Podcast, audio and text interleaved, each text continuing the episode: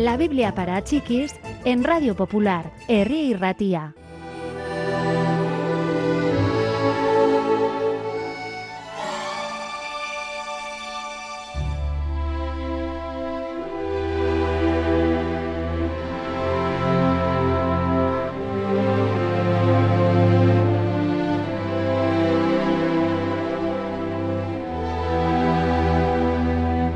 El sueño de todo judío era estar en Jerusalén para la fiesta de Pascua.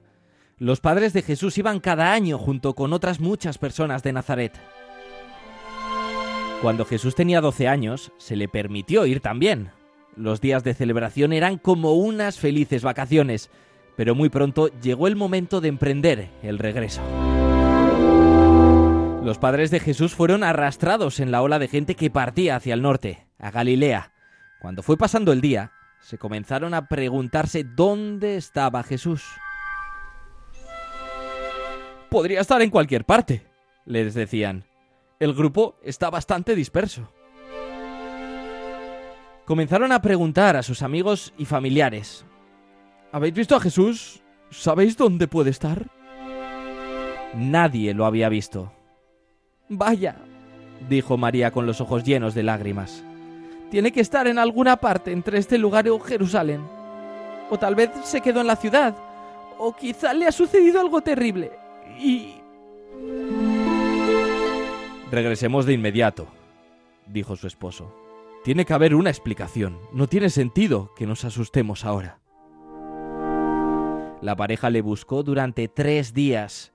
Regresaron a Jerusalén y preguntaron por todas partes si alguien había visto a Jesús nadie podía ayudarlos. Desválidos y desesperados, decidieron buscar en el templo, metiéndose por entre el gentío para buscar en cada uno de los rincones. Entonces lo vieron. Jesús estaba sentado con un grupo de maestros. Estaban hablando sobre las escrituras y sobre el modo de interpretarlas. Los viejos maestros se admiraban de las cosas que decía el muchacho. Jesús, ¿por qué nos has hecho esto?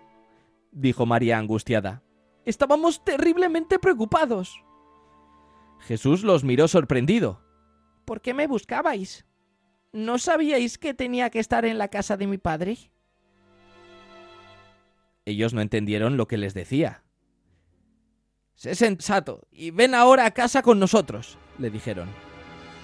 Jesús los siguió obedientemente y creció como un buen hijo.